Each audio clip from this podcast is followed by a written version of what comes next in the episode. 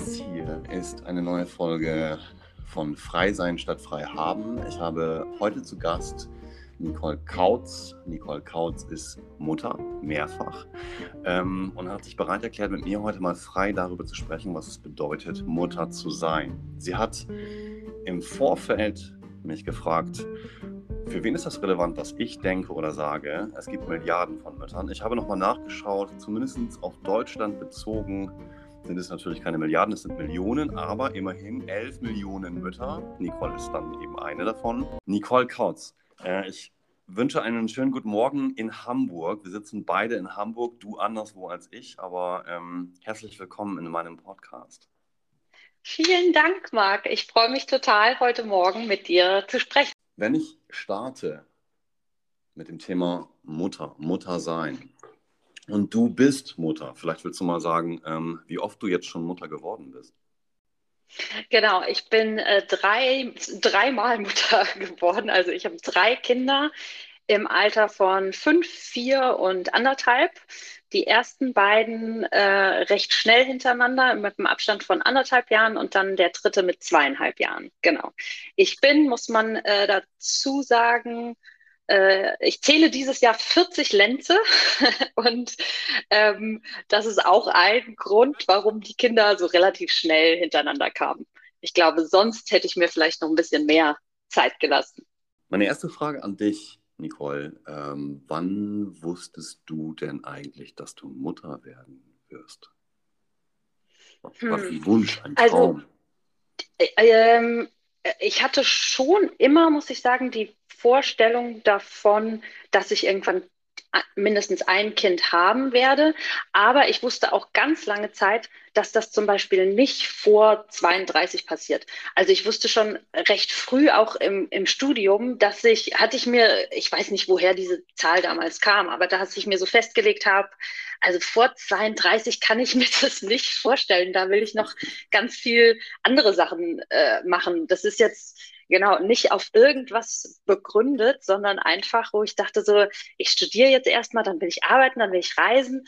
Äh, dann hatte ich zu äh, genau, während bis ich 30 wurde sozusagen, habe ich auch noch nicht den Mann kennengelernt, mit dem ich jetzt verheiratet bin und der äh, auch der Vater meiner Kinder ist. Also das spielt mit Sicherheit auch mit rein, ähm, dass das Thema irgendwie früher noch nicht so aufpoppte. Und ich dachte immer so, ach so mit so ab 32 kann man, könnte man das mal angehen.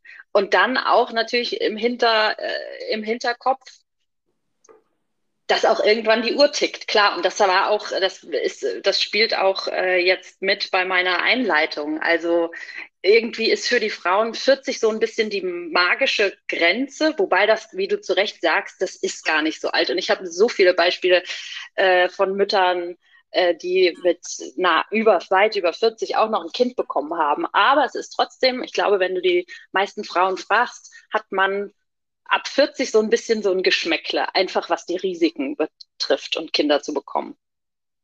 Ich würde gerne die Frage formulieren, woher wusstest du, dass das der Mann ist, mit dem du Kinder haben möchtest? Mm. Also unsere Beziehung die war, jetzt muss ich mal überlegen, ich muss mal zurück, wir haben uns 2011 kennengelernt, das lief, verlief alles recht klassisch, haben 2014 geheiratet und 2015 wurde dann unser erstes Kind, eine Tochter, unsere Tochter Lia geboren. Und das, das verlief so,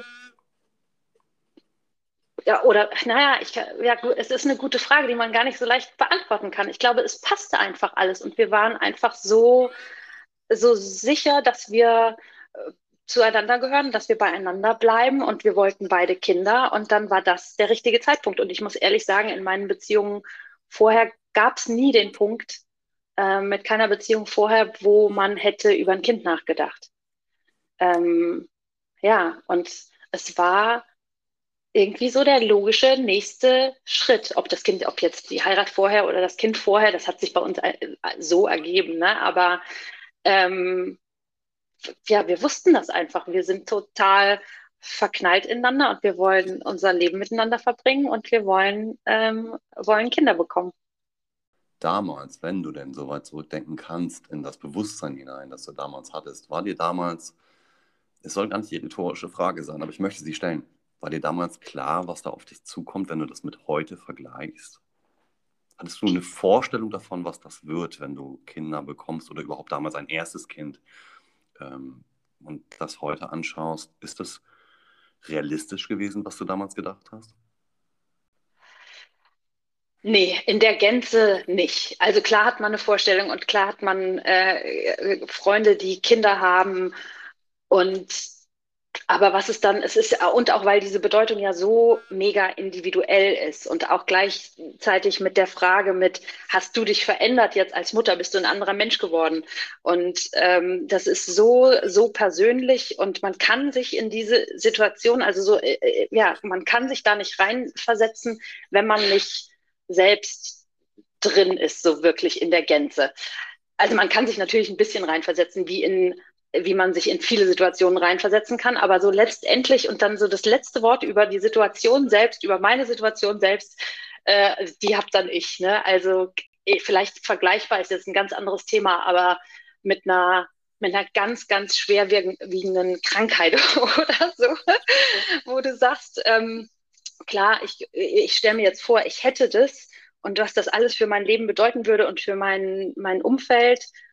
Ähm, aber so wirklich, wirklich steckt man ja doch nicht drin ne? und äh, äh, hat eben doch diese Situation noch nicht gehabt. Und so ist es auch so ein bisschen mit Muttersein. Man liest viel, man hört viel, man bekommt gute Ratschläge und dann ist man selbst drin und denkt auf einmal, what the fuck, was ist denn hier los? ich würde ganz gerne nochmal auf die Geburt als eine Station, nachdem man ja so ein bisschen die Lebensplanung in Richtung, ich will jetzt Kinder kriegen, oder, oder wir wollen Kinder bekommen. Ähm, ich, ich versuche jetzt mal aus deiner Perspektive zu gucken. Ähm, dann kommt ja irgendwann kommt ja zwangsläufig, spätestens nach neun Monaten, wenn man ein Kind zeugt, irgendwie diese Frage. Dann kommt ja irgendwann die Frage auch in den Kopf, vermute ich mal, du kannst mir widersprechen, so, da ist ja dann dieser Zeitpunkt der Geburt. Also da muss ja dieses Kind irgendwie auch aus deinem Leib heraus. Die haben jetzt ganz viel übersprungen. Es ist ganz wunderschön, schwanger zu sein und so weiter und so fort. Das ist aber für mich noch nicht das Muttersein. Aber ab der Geburt spätestens fängt da ja irgendwas an, wo man dann, äh, keine Ahnung, ich will nicht von inniger Liebe sprechen und so etwas, sondern vorher, wenn einem dann irgendwann das Bewusstsein dafür in den Kopf kommt, so stelle ich es mir zumindest im Moment als Mann vor. Ach, diese Geburt kommt ja noch. Wie war das? Also hattest du diesen Moment, dass du irgendwann ernsthaft angefangen hast, darüber nachzudenken, ich muss dieses Kind gebären und in diese Welt bringen. Und da passiert dann nicht nur, keine Ahnung, ein Schmerz, sondern da kommt auch noch ein Kind zur Welt. Wie, was war das bei mhm. dir? Ja, also das ganze Thema Geburt ist ja auch so surreal und, ein, und die Schwangerschaft auch schon, ne? dass du auf einmal merkst, ich habe äh, ich habe in mir was wachsen, was sich irgendwann auch anfängt zu bewegen und zu treten und Schluck aufbekommt. Ähm, das allein ist ja schon wirklich wie in einem totalen Science-Fiction-Alien-Film. Ne? Ähm, und äh, genau, dann kommt, dieser, kommt diese Geburt und du hast auf einmal wieder was im Leben, was, und wahrscheinlich ist es immer nur, oder ist es im äh, größtenteils Geburt oder Tod, was du erstmal nicht beeinflussen kannst, was einfach un unvorhergesehen ähm, passieren kann oder, oder zu einem Zeitpunkt kommt, wo du, wo du es eben nicht geplant hast und nicht hier auf dein Handy guckst und sagst, ah, 17.30 da geht die Geburt los, habe ich ja einen Reminder drin. Also okay, im, im Falle eines Kaiserschnittes ist es wahrscheinlich so, das stimmt, stimmt gar nicht, was ich sage. Im Kaiserschnitt hast du ja sogar eine, äh, eine, einen genauen Plan und ein Timing. Aber ähm, bei einer normalen Geburt, was alle drei äh, Geburten bei mir waren, ähm, hast du es nicht. Und das ist total spannend, aber auch total, man fühlt sich auch total hilflos, weil man denkt, okay, wann geht es denn jetzt endlich los und wie wird das und wie, wie fühlen sich diese Wehen überhaupt an? Weiß ich, dass es Wehen sind, wenn ich sie habe und wann ist der Moment, äh, ja, mache ich da alles richtig? Also es ist total viel Unsicherheit. Auf der anderen Seite auch immer wieder das, wie du schon sagst, du hast die Zahlen genannt, so, so, so viele Frauen auf der Welt haben es einfach geschafft, ohne dass, äh, dass es Komplikationen gab, dass irgendwas komisch war. und ähm, man sich da einfach auf seinen Körper oder dann eben auch auf die Ärzte und unsere äh, super gute Infrastruktur in Deutschland verlassen kann. Also ich glaube, das muss man sich oder habe ich, äh, hilft mir immer sehr viel, dass ich immer denke, das haben so viele anderen, andere geschafft, es ging bei so vielen anderen gut. Das wird schon irgendwie gehen. Und dadurch, dass ich dann eben, dass meine erste Geburt unkompliziert war, hatte ich dann auch total großes Vertrauen bei der zweiten und dritten Geburt, die genauso unkompliziert waren und äh, schnell gingen. Und ähm, genau, da konnte ich mich dann irgendwie drauf verlassen. Und ehrlicherweise konnte ich dann die zweite Geburt sogar mehr genießen, weil die erste, da ist man so vollgepumpt mit Adrenalin und was ist hier überhaupt los? Also ich hatte auch nicht, ich habe zum Beispiel auch nicht dieses klassische Kind, du hast da dein Kind auf dem Arm und musst anfangen zu, anfangen zu weinen und so beim, bei der ersten Geburt, weil das so ähm, ja, also es war einfach so überwältigend. Ich hatte da, ich, kon, ich, ich konnte mich da gar nicht sammeln. So, das kam dann alles erst ein bisschen später. Ne? Und bei der zweiten Geburt konnte ich es zum Beispiel mehr genießen. Da wusste ich, ah, jetzt ist es geschafft, jetzt habe ich mein Baby auf dem Arm. Da konnte ich eher loslassen und da war ich so ein bisschen mehr im Hier und Jetzt, während ich, während ich bei der ersten Geburt noch eher so irgendwo in the zone war. genau. Ja, aber es ist was Tolles. Also ich beneide, ich muss sagen, ich beneide, ich habe jetzt auch so ein paar äh, Kollegen, die gerade ähm, davor sind, ihr erstes Kind zu bekommen. Und ich beneide diesen Moment, wenn kurz bevor es losgeht, wenn man so um und bei Stichtag ist und sa äh, sagt so, oh, jetzt irgendwann geht's jetzt los. Leider können die, die jetzt zuhören, dich gerade nicht sehen. Ich darf das. Ähm, ich sehe dich gerade und äh, Nicole hat, während sie da gerade erzählt hat, äh, sehr, sehr breit gegrinst. Man konnte, man konnte, man konnte ein bisschen bemerken, wo du gerade warst, geistig auf jeden Fall. Ähm, ja. Ich würde dann wieder einen Schritt weitergehen. Ich ahne, dass alle Themen, ich stelle jetzt auch bewusst nicht zu viel Nachfragen, weil ich glaube, wir kommen ganz schnell dann in ganz tiefe Gefilde hinein. Ähm, man kann zu vielen Momenten in dieser Chronologie jetzt noch viel mehr Fragen stellen. Ich ziehe aber jetzt bewusst einfach weiter, weil wir einfach begrenzt auch Zeit haben. Ähm, ich würde dann als nächstes, würde ich, jetzt kommt das Kind zur Welt, ähm, das Bild zeichnen. Da entsteht jetzt diese Familie äh, im Leben einer Frau, die dann Mutter wird, faktisch. Ähm, das bedeutet, da kommt eine Umstellung auch äh, auf einen zu als Mensch, als Mutter. Und was, das wäre die erste grobe Frage, was hat sich für dich ab der Geburt in deinem Leben, was fällt dir, was kommt dir in den Sinn? Was hat sich da geändert ab da? Mm, also der, die, die größte Umstellung ist, dass man eben nicht mehr selbstbestimmt ist, dass man, das kommt dann wieder, je größer die Kinder wieder werden, aber gerade wenn sie noch so, so klein sind, ist man einfach äh, ja so, so sehr bestimmt vom Kind. Also zumindest waren wir das. Ich glaube, da gibt es schon auch andere Beispiele, die sagen, das Kind, auch das äh, ab dem ersten Kind, das läuft so mit und ich versuche gar nicht so groß was zu ändern und ähm, das schläft, wo es schläft und muss nicht unbedingt zum Mittagsschläfchen im Bettchen liegen. Also solche, diese, ähm, äh, diese Herangehen, Herangehensweisen gibt es ja auch trotzdem hast du immer wieder Momente, wo du sagst, okay, da geht mein Plan, den ich hatte, jetzt einfach nicht auf, weil zum Beispiel Kind ist krank und du bist nun mal verantwortlich. Oder du bist eigentlich, ja, ab da ist nichts mehr wichtiger, außer dass dieses Kind überlebt. Jetzt mal ganz überspitzt gesagt. Ne? Also du bist dafür verantwortlich, dass das Kind einfach zu essen bekommt und Zuneigung und ähm, und überlebt. Und das bist du eine ganze Weile. Also im Tierreich ist das ja ganz anders. Da dauern äh, die, die meisten ähm, Zyklen derart nicht so lange. Aber ähm, bei einem Menschenbaby ist es sehr, sehr lange so, dass dieses Wesen einfach ohne dich als Mutter nicht überleben wird.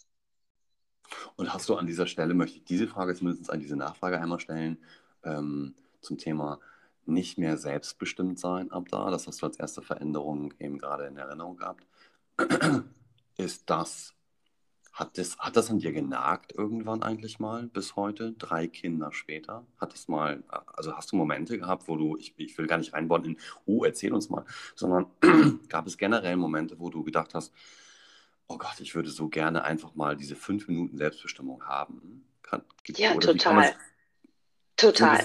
Also und auch, also es ist so, würde ich sagen, man gewöhnt sich auch immer mehr daran. Also zum Beispiel hat, hab, hatte ich im ersten Jahr diesen, äh, also im ersten Jahr meines ersten Kindes, ähm, diesen Drang total stark und es war wirklich so, mein Mann hat gesagt, ich bin so um 19 Uhr zu Hause und zwei Minuten vor 19 Uhr habe ich schon mit den Hufen geschart. Und wenn es drei Minuten nach 19 Uhr war, da hatte ich schon so einen Hals und bin richtig ausgeflippt, weil ich dachte so, ich kann jetzt keine Minute länger, ich muss jetzt dieses Kind einmal abgeben und brauche mal fünf Minuten für mich. Und das Krasse ist, dass dann wiederum fünf Minuten, die pushen dich dann wieder auf danach geht's wieder. Dann kann ich wieder vier Stunden mich ums Kind kümmern. Ne? Aber nur mal so diese wirklich kurze Zeit, wo du weißt, okay, jetzt bin ich mal nicht verantwortlich. Ähm, aber man gewöhnt sich an diesen Zustand total, so dass es dann auch bei Kind Nummer zwei und drei hast du klar auch immer wieder Momente ähm, zu, äh, ich brauche mal Zeit für mich, aber es ist alles viel routinierter und schon gewöhnter und du weißt auch, wo du besser, wo du dir die, die Momente einfach nehmen kannst. Und ähm, ja, es ist einfach viel gelernter, dass du halt immer diese Anhängsel hast namens Kinder. Und die gehören auch dazu. Und, und gleichzeitig ist es ja so, dass wenn man sich dann, keine Ahnung, ein Wochenende oder einen Trip gönnt ohne Kinder, dass man die ja dann auch so sofort sehr krass vermisst, ne? weil es wirklich so ein, wie so ein Körperteil von einem äh, geworden ist. Ähm, und du denkst, okay, jetzt sehe ich sie drei Tage nicht und ich vermisse sie so krass.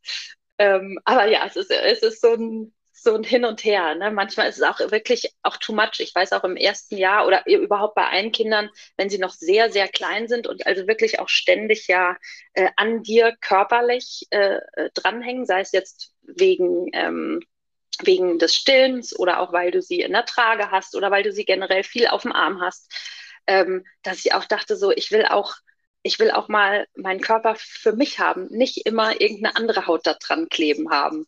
So im Sinne von, ähm, jetzt habe ich abends das Baby abgelegt, aber ich sehne mich jetzt nicht extrem nach, keine Ahnung, kuscheln mit meinem Mann, weil ich einfach mal meinen Körper für mich haben will, weißt du? War das, ähm, war das nur an dieser Stelle, war denn das Verständnis von vornherein oder im Laufe der Familienchronologie ich es jetzt mal nennen, über die paar Jahre, die ihr dann habt, eben jetzt mit den drei Kindern, war das Verständnis eines Mannes denn von vornherein da oder musstet ihr darüber kommunizieren erstmal, hey, pass mal auf, ich muss dir das jetzt mit dieser meine Haut, andere Haut und Ruhehaut erklären? Ähm, also das habe ich schon genauso auch eben gesagt, dass ich mal einfach jetzt niemanden an mir dran haben will. Ähm, und das hat er dann aber auch äh, genauso verstanden, ja. Ähm, ja, genau. Aber da, das muss man jetzt nicht äh, groß und breit erklären. Ne? Also das ja. war recht einfach zu thematisieren. Ja. War jetzt auch nur eine, eine milde Nachfrage. Ja. Eine andere Frage, die ich habe zum Thema Umstellung und Organisation dieses Unternehmens, das wir Familien nennen, ja auch manchmal. Ähm, also beziehungsweise manchmal kann man ja auch Familienunternehmen nennen, aber das gleich mal angestellt. Eine Frage, die ich habe, ist zum Thema Arbeit und zwar folgende. Ich will nicht fragen, wie es war, aufhören zu arbeiten, als du schwanger geworden bist, weil du ein Kind gebären wolltest. Oder das dann in deinem Fall sogar dreimal.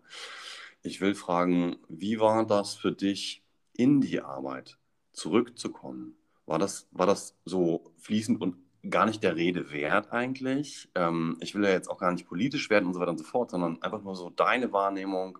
Jetzt hast du da das erste Kind bekommen und dann gab es irgendwann wahrscheinlich ja auch einen Moment, ich muss jetzt natürlich auch nochmal nachgucken, warte mal, anderthalb ist eine, vier, fünf, also du warst relativ fix auch mit den anderen dahinterher. Ja, genau. Deswegen war das Zurückkommen im, von nach Kind 1 insofern nicht so richtig repräsentativ, weil ich da schon wieder schwanger war tatsächlich. Also sprich, ich habe, glaube ich, eins oder zwei Wochen gearbeitet und dann habe ich schon wieder gesagt, dass ich schwanger bin und dann war ich nach drei, vier Monaten schon wieder raus. Also das war, das ist nicht so richtig repräsentativ gewesen. Jetzt das Zurückkommen dann nach Kind 2, äh, das ist schon repräsentativ und jetzt vor allen Dingen auch wieder nach Kind 3. Ähm, das, äh, da muss ich sagen, da ist meine äh, Firma einfach total supportive und alle, fast alle in meinem Team sind auch irgendwie Eltern.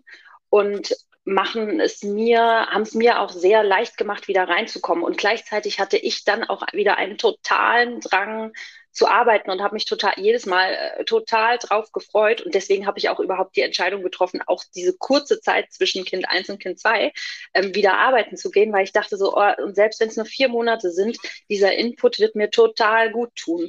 Ähm, ich ich fand es nicht so schwer. Es wird erst, es fängt an, kompliziert und schwer und sehr zehrend zu werden, sobald eben die Kinder krank sind und man sich organisieren muss. Und man hat eigentlich seine Arbeits, äh, Arbeitstag-Agenda und dann heißt es spontan, Kind ist krank. Ja, wie lange ist es denn unvorhersehbar? Ne? Ist es jetzt, äh, geht es um zwei Tage oder geht es vielleicht um vier Tage?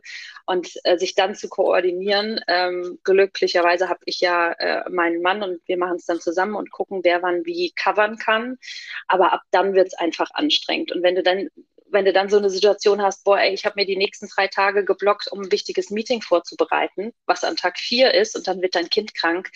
Also das sind dann die Momente, wo man halt so auf dem Zahnfleisch geht. Ne? Aber toi, toi, toi, haben wir jetzt nicht die äh, total kränkelnden Kinder und konnten uns da die letzten Jahre eigentlich ganz gut äh, rausmanövrieren. Aber wenn ich zum Beispiel an alleinerziehende Mütter denke oder so, ähm, die haben da eine ganz, ganz andere Challenge. Ne? Also, und auch, ja, jeder, wie er es so, ist auch eine Frage der, wie viel arbeitet man? Ich mache jetzt äh, oder habe immer zwischen 28 und 30 Stunden die Woche gemacht, was auch recht viel ist. Ich könnte man natürlich mich auch entscheiden, 15 Stunden die Woche zu arbeiten. Ne? Dann hätte ich vielleicht nicht so einen großen Hessel für den Fall der Krankheit. Also ja, ist alles ist so sehr individuell, aber das Zurückkommen auf dein, um dann auf deine ursprüngliche Frage ähm, zurückzukommen, das ist mir sehr leicht gefallen. Erlaub mir noch eine Frage zur, zur Firma. Nicht zu dem Job, den du machst, aber zur Firma allgemein. Wenn du als Mutter jetzt an deiner Stelle gerade die Frage hörst, was kann denn dann ein Unternehmen? Ich will das gar nicht so groß philosophisch hängen, aber mhm. ich will dich zumindest mal fragen, was du dann da denkst oder was dir da in den Sinn kommt. Ähm, was kann denn ein Unternehmen eigentlich machen, damit es für Mütter leichter ist, irgendwie das beides zu vereinbaren? Junge Mütter sind natürlich noch mal anders als schon Mütter, die dann äh, ein paar Jahre alte Kinder haben, sicherlich, weil die Organisation möglicherweise ein bisschen leichter wird, wird und ein bisschen berechenbarer, weil dann die Schule dazu kommt und die Zeiten, an denen die dann anderswo untergebracht sind, sage ich mal.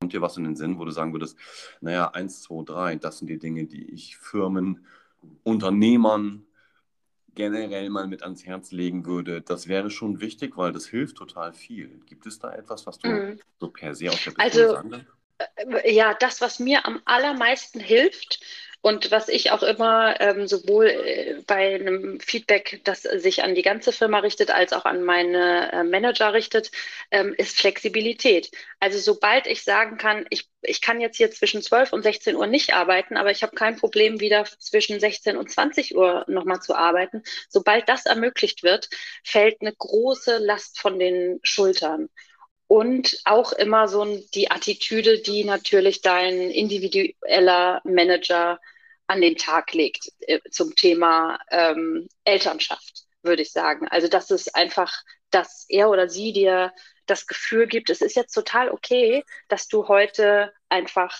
ähm, nicht available bist. Ähm, und es ist total ja, also ich glaube, das ist das, äh, das Wichtigste, dass dein Manager dir ein Gefühl gibt, es ist total okay, wenn du jetzt kurzfristig hier ausfällst, kein Problem, dann schieben wir es. Davon äh, geht, geht unser Business jetzt nicht unter. Ähm, genau, also ich glaube, die zwei Sachen, Flexibilität, dass man sagen kann, eigentlich hätte ich den Freitag frei, aber ich mache heute den Mittwoch frei, dafür arbeite ich am Freitag. Also das ist, das ist das für mich das Allerwichtigste. Eine letzte Frage zum Thema Umstellung, da kamen wir her, und Organisation der Familie. Ähm, du hast es eben gerade schon einmal selber kurz erwähnt, zwei Schritte zurück, irgendwie, da hast du den Partner einmal kurz erwähnt. Das, da konnte ich ableiten, da ist eine Menge Flexibilität auch in deiner, in deiner Beziehung drin gewesen, das alles bis heute zu managen. Gibt es eine Rollenverteilung? Man redet so oft oder man streitet und mhm. man beobachtet so oft diese Diskussion um, ja, was macht denn der Mann, wenn er nicht selber nur Karriere macht, in Anführungszeichen oder so. Mhm. Und die Frau muss sich um alles kümmern. Kannst du da irgendwie drei mhm. Worte zu sagen, irgendwie wie ihr diese Rollenverteilung, wenn man sie so nennen soll, vielleicht nennt ihr sie mhm. auch ganz anders. Ähm, hm, mhm. wie, wie managt ihr das? Ja, wir, also ich glaube, es, es, es ist sinnvoll, vorab da einmal, wenn man sich traut als Paar, da auch wirklich drüber zu sprechen. So, was, was, was heißt das, wenn ein Kind krank wird? Also nur mal als ein Beispiel, eine Situation. Was heißt das, wenn ein Kind krank wird? Heißt das sofort für die Frau, sie muss sich freischaufeln oder heißt das auch, wir gucken jetzt ab diesem äh, Punkt beide in die Kalender und gucken, wie wir es aufteilen? Ne? Also in, bei uns ist es schon so, ähm, ich, ja, ich glaube, das wird, wird mein Mann auch so unterschreiben, dass er grundsätzlich mehr Lust auf generell auf Arbeiten hat als ich, was aber nicht heißt, dass ich keine Lust auf Arbeiten habe und was auch nicht heißt, dass er damit weniger Lust auf Kinder hat. Also äh, auf keinen Fall, sondern einfach nur, er arbeitet einfach auch total gerne. Deswegen arbeitet er auch Vollzeit. Ähm, und ich arbeite auch gerne, aber vielleicht nicht ganz so gerne wie er. Deswegen arbeite ich eben Teilzeit. Und wir sind, fühlen uns, und das haben wir auch immer so, immer so besprochen untereinander, beide total gleichberechtigt verantwortlich. Und auch, wir haben zum Beispiel, wir haben klar eine Babysitterin, also wir haben schon einen Support und äh, meine Schwiegermutter hilft. Aber wir haben auch gesagt, wir wollen auch keine drei Kinder bekommen, damit beide Vollzeit arbeiten können äh, oder damit beide Vollzeit arbeiten und die Kinder die komplette Woche in Fremdbetreuung sind. Also deswegen haben wir auch keine Kinder bekommen. Und mein Mann hat auch einen, obwohl er Vollzeit arbeitet, einen Nachmittag äh, nimmt er sich die Woche, wo er auf die Kinder aufpasst. Und er auch sagt so, ich hole die Stunden eh nach. Also ich arbeite eh mehr als was in meinem Vertrag steht. Und ich kann mir äh, ich habe überhaupt kein schlechtes Gewissen, mir einen Nachmittag freizunehmen und mich da um die Kinder zu kümmern. Ähm, genau, also deswegen unsere, ja, ich weiß gar nicht, ob wir so eine echte, echte Rollenverteilung haben. Glaube ich nicht. Ich glaube, wir sind schon sehr gleichberechtigt. Und wenn es so um die Nachtschichten geht, die, die man machen muss, wenn die Kinder schlecht schlafen oder so, da muss ich definitiv äh, den Pokal an ihn geben. Also das da hat er viel mehr, äh, da macht er viel mehr als ich. Aber auch aus so einer, ich glaube, aus so einer Situation raus, dass er, ihm macht es nicht so viel aus, wenig zu schlafen. Und mir macht es mehr aus. Und damit, ich glaube auch, damit dann, damit einfach die Stimmung besser ist zu Hause, gönnt er mir dann mehr zu schlafen und äh, er übernimmt mehr Nachtschichten oder so. Ja. Also in unserem Fall ist es recht gleichberechtigt. Man muss aber auch sagen, das macht natürlich aber auch ein gewisses Standing, was auch er in der, in der Firma hat, was man sich auch erstmal leisten muss, ne? andere oder äh, leisten können muss.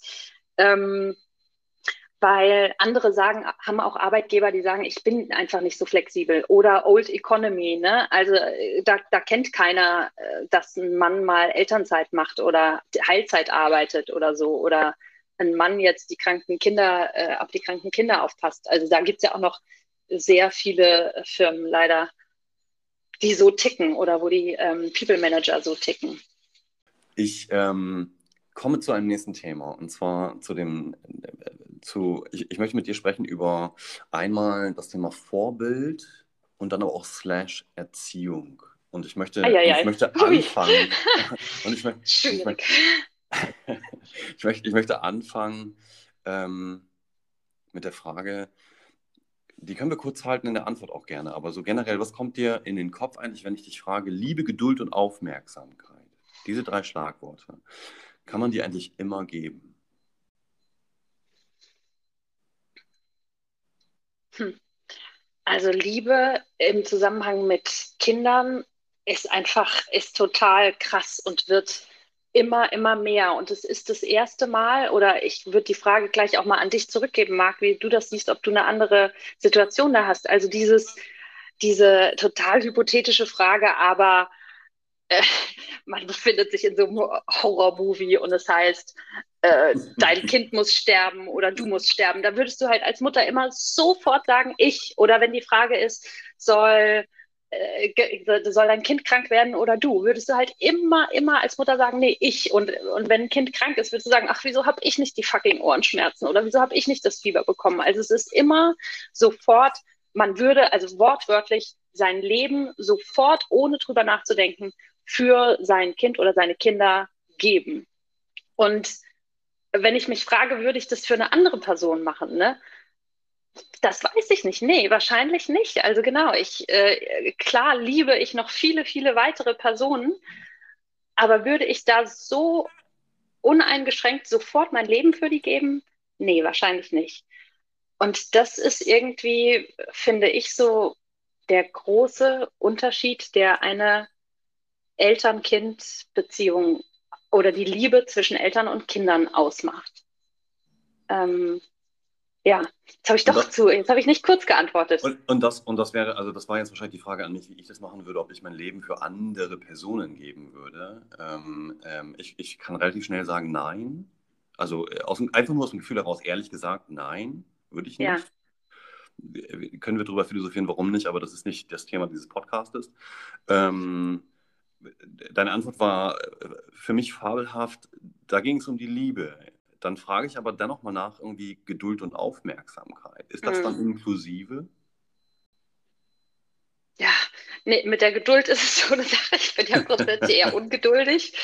Und boah, das, das muss man auch, auch stark lernen, ne? dass es alles einfach länger dauern kann, dass Kinder manchmal nicht anders können. Also das merke ich ganz oft, dass ich mir wirklich so ein Mantra einrede, sie kann jetzt nicht, also sie, meine Tochter oder auch äh, meine, äh, unsere Söhne, äh, die können in dieser Situation jetzt nicht anders sein, als sie gerade sind. Und es ist dann unlogisch und äh, überhaupt nicht rational und man kommt jetzt mit guten An Argumenten nicht weiter, sondern die sind jetzt einfach durch oder genau ultra müde nach einem irgendwie aufregenden Tag oder so und können nur noch weinen und du kannst denen nichts recht machen und so.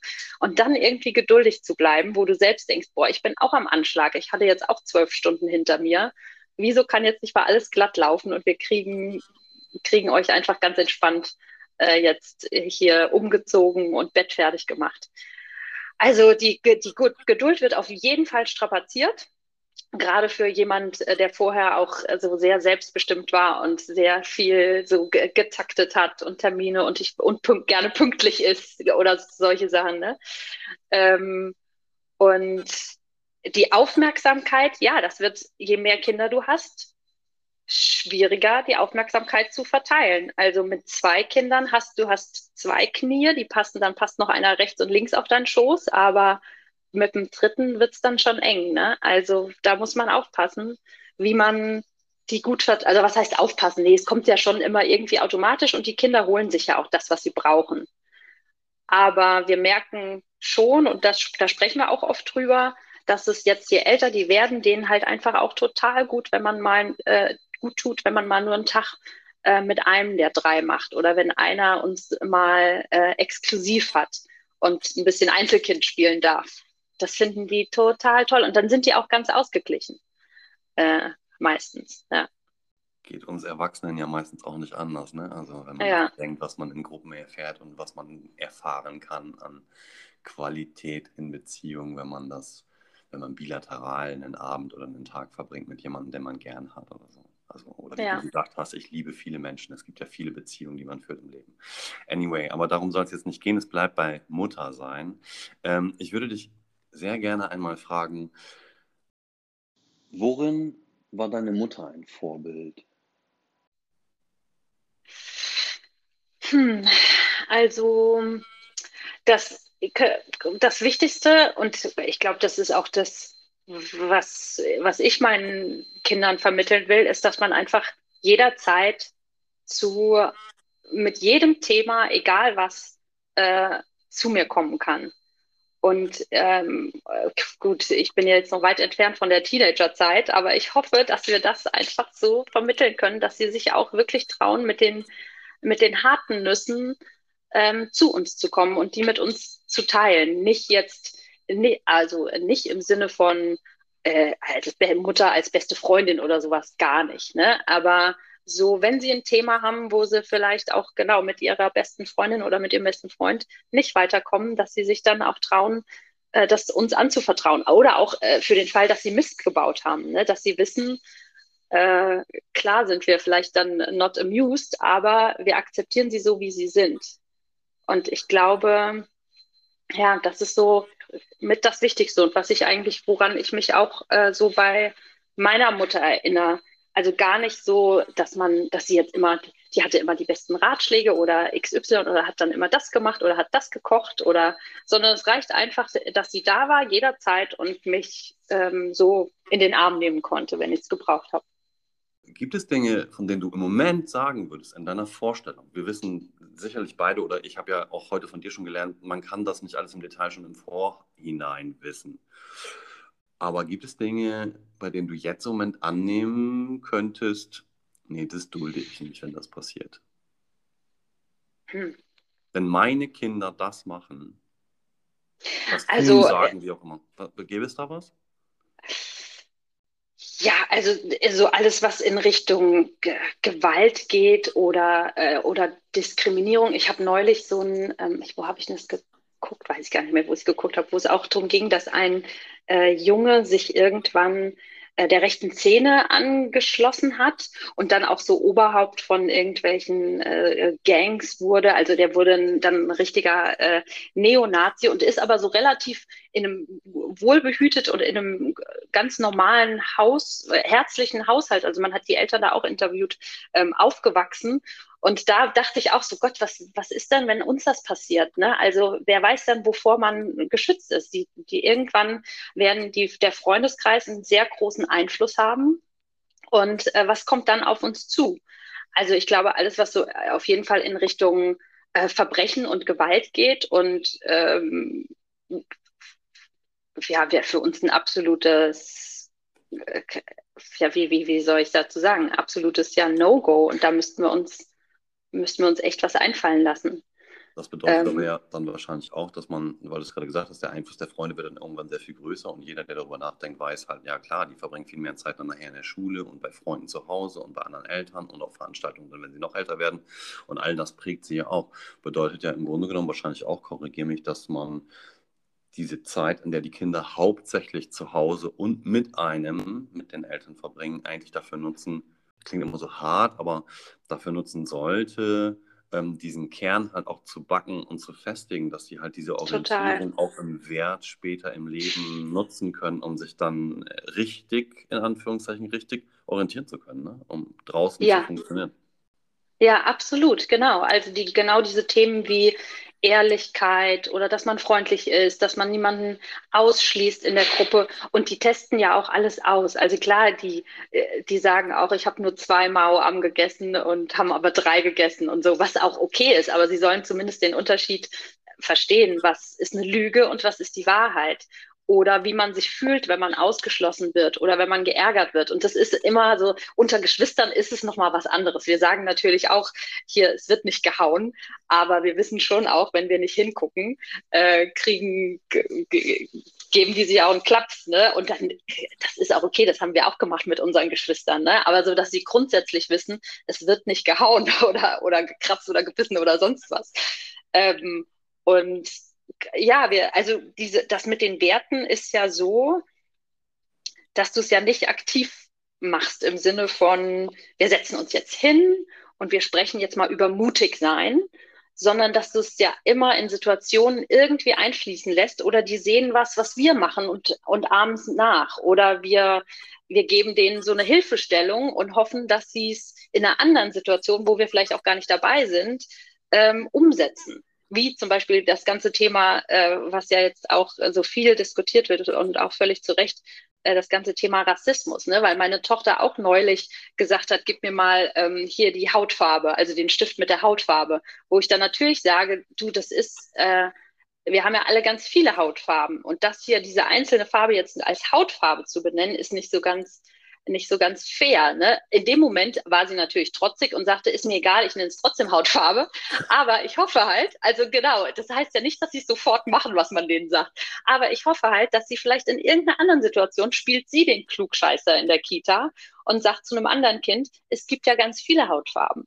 Also solche Sachen, ne? Also das funktioniert ja nicht, indem wir es denen logisch erklären, sondern es funkt, funktioniert eigentlich immer nur im Vormachen, Vormachen, Vormachen und sie gucken sich's ab. Und ich hoffe, ihr feiert dann auch hin und wieder mal Erfolge dabei. Ja, ja hin und wieder schon. ähm, ähm, Das nächste Thema ist das Thema Fehler.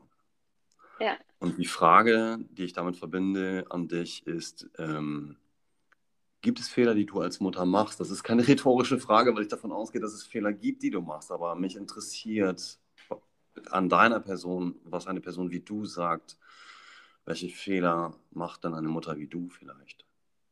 Gibt es welche? Ja, auf jeden Fall und auch auf jeden Fall ständig, würde ich sagen. Und manche, und es ist aber, äh, es ist auch total okay, dass man einfach viele Fehler macht, weil, und mit Fehler, oder vielleicht müssen wir auch erst Fehler definieren, ne? Ähm, ich denke jetzt zum Beispiel an sowas, wo ich unfair bin, wo ich eben zum Beispiel keine Geduld habe und ich weiß, sie kann jetzt eigentlich nicht raus aus ihrer Haut und ich erwarte aber etwas von ihr, was sie eigentlich nicht leisten kann. Ich, ich spreche ganz oft von meiner Tochter mehr als von meinen Söhnen, weil sie einfach die älteste ist. Ähm, und ich und, und das, da geht schon los. Das ist unfair. Sie ist die Älteste mit fünf und damit ist sie überhaupt noch nicht alt. Ne? Und trotzdem hat sie jetzt ungebeult die Situation in der äh, Familie oder unter ihren Geschwistern, die Älteste zu sein und damit die automatisch die Vernünftigste. Und das ist auch schon unfair und damit mache ich auch schon einen Fehler. Auch sie darf genauso rummotzen und äh, ja und aus dem Rahmen fallen wie die anderen zwei. Ähm, weil, weil sie ist ja auch noch klein.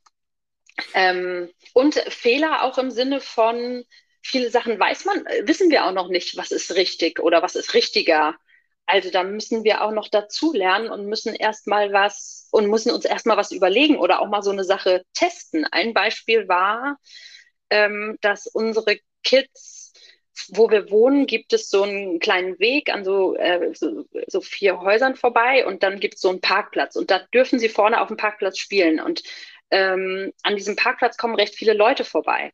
Und ähm, die Frage ist, habe ich äh, neulich auch meinen Mann gefragt, ja, was sagen wir denn jetzt zu unseren Kindern, wenn Fremde die ansprechen? Und das sind ja auch viele, hier wohnen auch viele ältere Leute, ne? Das sind auch viele Omas, die sagen dann Hallo und sagen, du hast ein schönes Kleidchen an oder so. Weil auf der einen Seite erziehen wir sie so, dass wir sagen, freundlich zu sein und höflich ähm, auf der anderen Seite sollen sie jetzt auch nicht mit jedem x-beliebigen Fremden, der, äh, der sie vielleicht ausfragt, ähm, alles erzählen. Und äh, da meinte ich auch zu meinem Mann, wir müssen mal überlegen, was wir den Kindern jetzt sagen, wie sie mit den Fremden, die sie vielleicht anquatschen, auf der Straße umgehen. Also was sie wann wie sagen dürfen und was nicht und, und so weiter. Und ich glaube, wir hatten diese Unterhaltung noch nicht äh, zu Ende geführt, aber ähm, man, kann also sich vorstellen, man kann sich vorstellen, dass das eine nicht ganz einfache Unterhaltung ist, weil man da in diesem Spannungsfeld ja. ist, dass man freundlich nach draußen sein soll und damit interaktiv auch ja. Antworten geben oder keine Ahnung, auch mit Menschen sprechen, Hallo sagen und sie dadurch ja auch ein Stück weit wertschätzen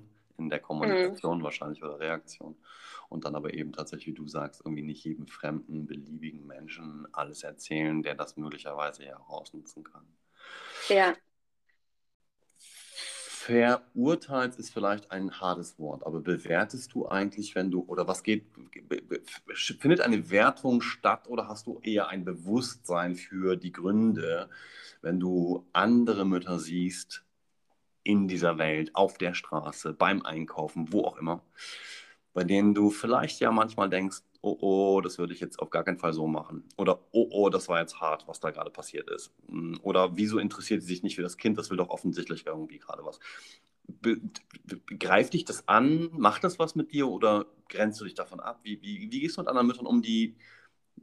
Wir haben jetzt so viel von dir schon gehört und ich kann mir hm. vorstellen, dass es Mütter da draußen gibt, die ganz viel Struggle mit einigen dieser Themen haben, während sie Kinder versuchen zu erziehen. Also ich, ich habe mir total angewöhnt, gerade wenn ich nur so eine Momentaufnahme erlebe in einem, in einem Supermarkt oder irgendwo, dass ich da überhaupt gar nicht urteile. Also ganz oft ist es, gerade wenn man so eine, diese blöden Situationen im, im Supermarkt hat, dass ich eher denke, so, oh Gott, I feel you. Äh, dass, dass das Kind irgendwie sämtliche Süßigkeiten haben will oder äh, sich auf den Boden wirft und weint und schreit und so. Und dann denke ich so, oh Gott, I feel you. Ähm, als dass ich denke, hier, hier macht sie was richtig oder was falsch, weil ähm, es so darauf ankommt, genau, was, was ist davor passiert oder was hat man gerade, was hat man gerade für ein ein Thema, auch wie ist gerade die, die Stimmung bei der Mutter. Ne? Vielleicht hat sie auch noch gerade was ganz anderes zu verkraften und kann auch gerade nicht anders reagieren als so. Deswegen würde ich mich, also mische ich mich da nie ein. Ich biete höchstens mal meine Hilfe an, aber ähm, äh, dass ich so, so verurteile, auch mit, ich überlege gerade noch, ob es ein anderes Beispiel gibt, auch sowas äh, Süßigkeiten essen und Obst essen oder so. Das kann jeder so halten, wie er möchte mit seinen eigenen Kindern. Klar, wenn es in Richtung Gewalt geht oder sowas, dann natürlich nicht. Das habe ich, ich hatte, glaube ich, noch kein Beispiel, wo ich das jetzt richtig erlebt habe. So eine gewalttätige Situation, wo ich bei, von anderen, wo ich hätte äh, einschreiten müssen. Aber ich weiß, es gab mal so ein, da hat, wurde im Internet auch äh, sich groß drüber aufgeregt. Es gab so, eine, so ein Video und ich glaube, das war an einem Flughafen oder so, wo ein, ich weiß nicht, ob mehr, ob Mutter oder Vater, das Kind einfach nur so am Kapuzenpulli ähm, auf dem Boden lang zieht. Also das Kind praktisch sozusagen motzig auf dem Boden und der zieht es einfach nur so, ich glaube, es war der, ich glaube, es war der Vater, zieht es einfach nur so auf dem Boden über, äh, über den Flughafen. Und ich fand es unheimlich witzig und dachte so, ja, kann ich mir vorstellen, äh, könnte könnt bei uns auch mal so passieren. Und andere äh, Mütter und Väter ähm, fanden das aber äh, schon an der nahe der Kindesmisshandlung so ungefähr. Ne? Und ja, deswegen hat da, glaube ich, jeder auch so einen anderen, äh, jeder ein bisschen anderen Blick drauf. Und es ist deswegen so ein bisschen anmaßend, finde ich, sich in so Situationen einzumischen. Ne? Also die Situation, wo du denkst, da ist noch alles, da ist noch alles irgendwie in Ordnung. Wenn du natürlich, sobald du ein Gefühl hast, es ist nicht mehr so alles richtig in Ordnung hier, dann vielleicht eher was tun, also in irgendeiner Form eingreifen. Das Thema Bedürfnisse einer Mutter. Hm. Wenn ich mir darüber Gedanken gemacht habe im Vorfeld, dann habe ich mich gefragt, gerade du jetzt auch in diesem Beispiel, das ist ja jetzt nicht bei jedem so. Ich, für andere Mütter ist ein Kind vielleicht gefühlt genauso viel wie für dich drei Kinder oder aber auch gar nicht. Das kann, glaube ich, keiner wissen, wie das in einem Menschen dann aussieht. Aber, aber wir alle haben, ich möchte meinen, auch du, bin ich mir relativ sicher, Bedürfnisse. Jede Menge, jeden Tag. Wie, wie steht es da um deine Bedürfnisse im Gegensatz zu den Bedürfnissen deiner Kinder, die ja eins zu eins in der Regel von drei Kindern auf, an dich herangetragen werden. Die werden ja, so stelle ich es mir zumindest vor, mhm. relativ ungefiltert, wenn nicht sogar einfach ungefiltert an dich herangetragen. Ich brauche jetzt dies, ich brauche jetzt das und bitte, du bist doch die, die dafür zuständig ist, dass das erfüllt wird. Und was ist aber mit deinen Bedürfnissen? Was ist mit den Bedürfnissen einer Mutter oder aber deiner Bedürfnisse als Mutter äh, oder als Mensch vielmehr dann ja auch, der mhm. steht, immer hinter dem Muttersein. Was ist damit? Was, was kannst du dazu sagen? Ja, ich weiß gar nicht, ob man so groß unterscheiden muss, ob äh, äh zwischen Bedürfnisse als Mutter und als Nicht-Mutter. Ich glaube, das sind die ganz normalen Bedürfnisse, die du in einer Situation mit Erwachsenen ganz normal kommunizieren kannst und mit kleinen Kindern eben nicht also je älter sie werden, auch zu, genau, Lia und auch mein Sohn mit vier, äh, mit der mittleren Johnny, der, ähm, da kann ich jetzt sagen, so, ich brauche jetzt mal zehn Minuten für mich. Gut, die wissen jetzt nicht, was zehn Minuten sind. Sprich, nach anderthalb Minuten kommen sie wieder und wollen irgendwas. Ähm, aber so grundsätzlich verstehen die, okay, wir haben jetzt äh, ein bisschen zu oft genervt und dann sage ich, guck mal, geht doch mal dahinter und oh, äh, spielt doch mal das und das oder lass mich mal kurz oder ich will mal kurz die Wäsche machen oder das sind ja auch so diese, diese äh, Rückzugsorte, wo man sagt, spielt ihr mal, ich mache mal kurz die Wäsche oder ich muss mal kurz hier äh, den Müll rausbringen oder was auch immer, ähm, wo man da mal die Zeit versichert. Also je älter sie werden, umso einfacher wird es auch wieder. Ähm, mehr seine eigenen Bedürfnisse, äh, ja, den Lauf, den freien Lauf zu lassen, so ungefähr. Ähm, aber mit den Kleinen, mit andern, anderthalb, da geht das nicht. Da muss ich komplett zurückstecken. Ne? Dem kann ich nicht sagen, jetzt sei mal nicht so quengelig. Ich habe jetzt, äh, ich kann es jetzt nicht mehr hören, ähm, sondern da muss ich, muss ich durchhalten und hoffen, dass die Phase gleich vorbei ist und dass er sich dann wieder ablenken lässt und dass ich mir dann die Zeit äh, nehme, die ich brauche.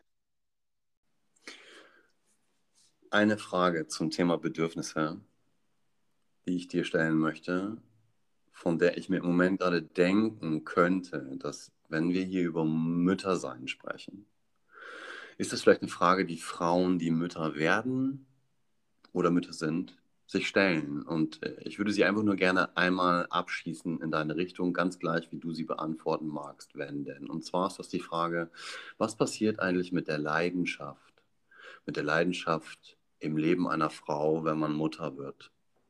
Was, du kannst, und wenn es nur ein Satz ist, aber kannst du dazu irgendwas sagen? Welche Leidenschaft meinst du genau? Also auf welche Bereiche? Ich meine an und für sich ganz konkret die körperliche Leidenschaft, weil das hatte ich jetzt in den, ja, ich hatte das in Unterhaltungen, als ich mich auf diesen Podcast vorbereitet habe, war das oft eine Frage, die man mir gestellt hat irgendwie. Oh, oh das würde ich wissen, das würde mich interessieren. Wie ist es eigentlich, wenn man Mutter ist? Äh, Mehrfach Meinte Mutter. sexuelle Leidenschaft ja, ja, mit ja, meinem Partner. Mhm. Ähm, Ohne dass du jetzt, ich will, ne, das soll nicht intim sein. Irgendwie. Du sollst ja. nicht, das ist mir klar. Aber, aber kannst du dazu was sagen? Das, ja, es ist eben geprägt von, was ich zu Beginn beschrieben habe, dass man einfach, oder dass ich in diesem Fall eben so viel Kinder an mir hängen habe, dass ich dann äh, nicht am Abend den Drang habe, noch mehr Haut zu spüren. Ne?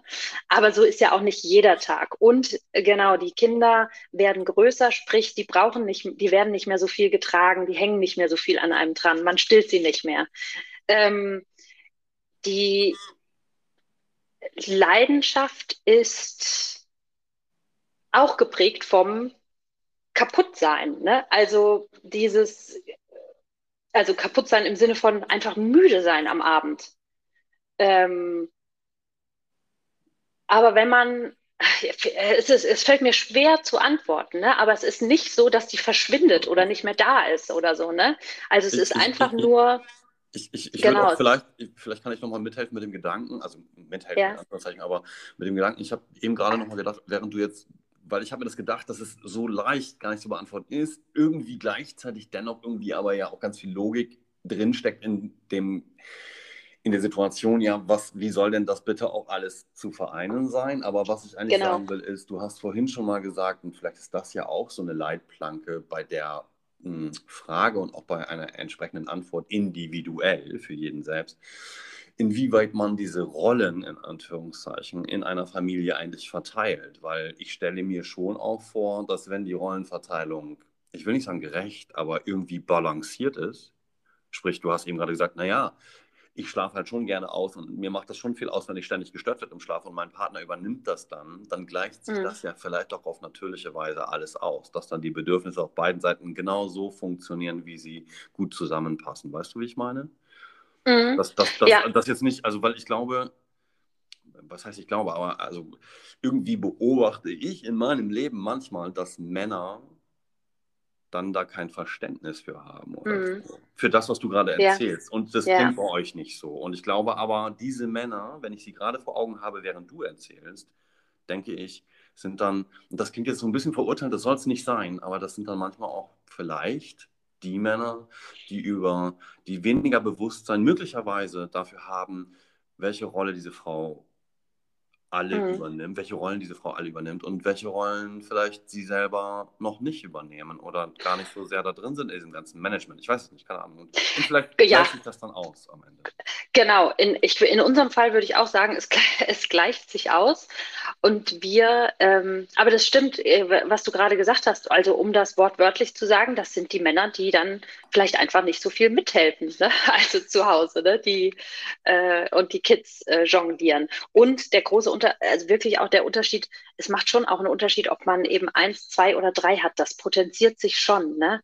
Also wir hatten auch äh, mit dem ersten Kind, obwohl es gefühlt am anstrengendsten war, weil alles neu ist, jetzt rückblickend hatten wir da schon viel mehr Kraft und viel mehr äh, und viel mehr Zeit für uns und viel mehr auch Zeit für sich alleine, weil man einfach sagen konnte, okay, du, du kümmerst dich mal und dann habe ich wirklich Zeit für mich. Heute ist es ja immer so, du kümmerst dich um den einen, ich um die anderen zwei oder in welcher Kombination wir sie irgendwie verteilen.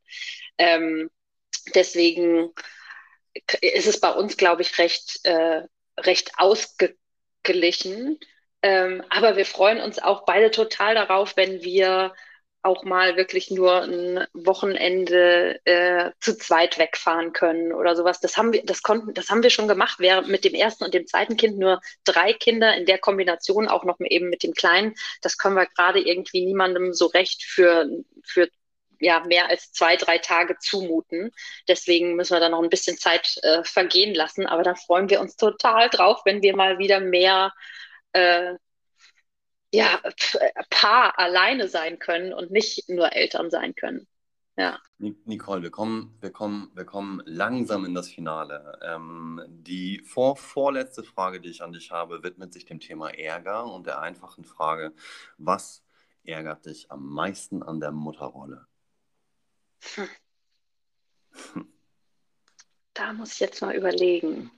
Das habe ich mir gedacht ach, so richtig ärgern. Also ich lasse mich schon ärgern auch von diesen irrationalen Handlungsweisen meiner Kinder. Die ärgern mich dann schon auch, wo ich denke so, boah, jetzt sei doch mal einfach mal wieder normal. Aber das ist dann, das ist dann danach, es ist nicht nach null nachhaltig. Also ich glaube, das macht den großen Unterschied. Ich ärgere mich auch. Ich ärgere mich darüber, dass nicht aufgepasst wird äh, und irgendwie die Milch verschüttet wird oder ob oder so Sachen, die, die ärgern mich schon oder Sachen, über die man zigmal gesprochen hat und es wird irgendwie trotzdem nicht gemacht.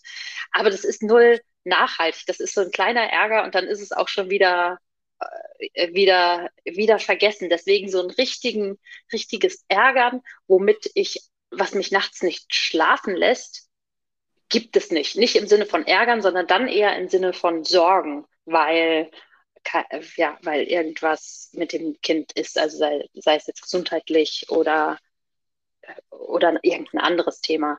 Aber so ein Ärgern sind so, sind so viele kleine Male, ärgert man sich am Tag, aber am Abend kann man trotzdem gut schlafen. Okay. Gegenteilige Frage. Vorletzte Frage. Was macht dir am meisten Freude daran, Mutter zu sein? Ach, ich finde es, glaube ich, einfach total schön mit, ja, mit diesen drei kleinen Wesen so verbunden zu sein und die aufwachsen zu sehen und da äh, ja und auch irgendwie Einfluss zu haben und und das ist und so viel zu lernen, glaube ich auch. Also auch das Muttersein von Tag 1 ist auch eine wahnsinnige Lernkurve ähm, das macht auch total Spaß. Also ein ähm, angefangen schon beim Vokabular, was du dir alles drauf, äh, drauf schaufelst, was du vorher niemals benutzt hast, aber auch wirklich äh, umzugehen mit deinen, den ganzen Gefühlen und der Liebe und dass die Liebe immer, immer weiter wachsen kann.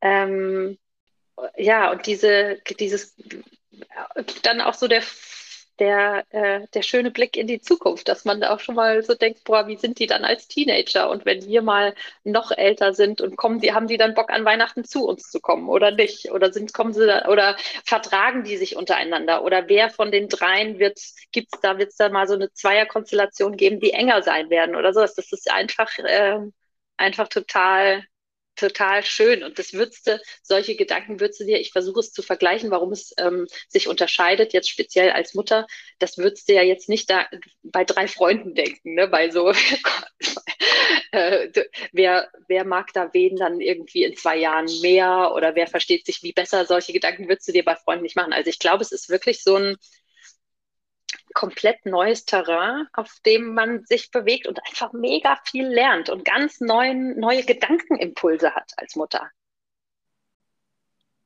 Du stürzt mich ins Nachdenken, äh, weil du die Freunde jetzt gerade an dieser Stelle erwähnt hast und ich überlege gerade, ob es mir jetzt nur Spaß machen würde, darüber nachzudenken. Aber ich glaube, ich nehme es mit und werde darüber nachdenken. Aber das ist auch nicht das Thema. Ähm, die letzte Frage, die ich habe an dich, beziehungsweise eine Bitte ist das fast. Wir sind jetzt am Ende dieses, wie ich finde, sehr schönen Gespräches, ähm, für das ich dir ohnehin sehr danke, dass du dir die Zeit genommen hast, äh, mit mir darüber zu sprechen, beziehungsweise mir so viele Antworten so ausführlich auch zu geben. Und ausführlich meine ich jetzt nicht negativ, sondern eher sehr positiv. Ähm, was würdest du denn den Frauen, die möglicherweise hier zuhören, auch den Männern, mir egal, das ist mir egal, aber es, es geht mir um die Frauen, um die die Mütter sind oder werden oder es noch vorhaben oder noch nicht wissen. Ich kenne eine Menge, die auch gerade drüber nachdenken, will ich, will ich nicht. Auf jeden Fall treibt es viele Frauen, ja, umtreibt es viele Frauen. Was würdest du diesen Menschen, ohne vermessen zu sein, überheblich zu sein natürlich immer, äh, mitgeben als, was du als Mutter, was, was kann man einer Frau sagen, ich gebe dir Folgendes mit auf den Weg, wenn du Mutter sein möchtest. Ganz häufig denkt man ja bei vielen Sachen, die dann gesagt werden, ja, ja, ja, lass mich das mal selber herausfinden. Ähm, oder ist es das? Keine Ahnung. Gibt es etwas, dass man, dass man, gibt es überhaupt etwas, das man einer Mutter sagen kann, die Mutter wird? Oder mhm. bei dir mhm. klingt vieles auch, als würde es automatisch richtig werden, wenn man mhm. aufpasst. Ich glaube, ja, das meiste wird äh, äh, automatisch richtig und auf die Intuition äh, vertrauen. Ich gebe immer mein Lieblingsspruch für äh, alle, auch meiner Kollegen oder so, die äh, Väter oder Mütter werden, ist immer ein Satz, der heißt, es ist alles nur eine Phase. Ähm, und damit, da, dafür haben sich schon viele bedankt und im Nachhinein nochmal äh, gesagt, so, oh Nicole, ich muss da so oft dran denken, weil es ist wirklich so. also es ist ganz oft so, dass, dass es so eine Phase gibt, die irgendwie gerade ätzend ist. Ähm, aber du weißt, es ist auch wieder irgendwann vorbei. Ähm, und das, das, das gibt einem eigentlich ein ganz gutes Gefühl. Und ähm, also um so über die, die etwa die, die, die blöderen Sachen hinwegzukommen. Ne? Aber grundsätzlich ja, kann sich jeder nur auf sein eigenes Gefühl verlassen und das Gefühl hat immer recht. Das Gefühl hat immer recht. Ich möchte mit diesem Satz aufhören. Das finde ich schön. Leider kann man wieder nicht sehen, wie du lächelst. Ähm, Nicole Count, ich danke dir vielmals, dass du, obwohl du zu mir gesagt hast, Marc, es gibt Milliarden von Müttern. Warum soll es interessant sein, was ich sage? Das überlassen wir jetzt einfach mal jedem, der das hier gehört hat. Ich hoffe, es hört überhaupt jemand, aber ich glaube, erfahrungsgemäß hören es Leute. Und dann gucken wir mal, was jetzt passiert. Ähm, ich danke für das Zuhören der Leute, die hier zugehört haben. Ich danke dir für Antworten finden auf die Fragen, die ich dir gestellt habe. Ich danke dir für diese schöne Stimmung und Atmosphäre, Nicole, ähm, und würde mich dann an der Stelle jetzt verabschieden. Äh, das ich Wort geht jetzt noch Marc. an dich und dann hören wir auf. Ich danke dir, Marc. Das hat mir sehr viel Spaß gemacht. Das war ein guter Start in den Tag. Vielen Dank.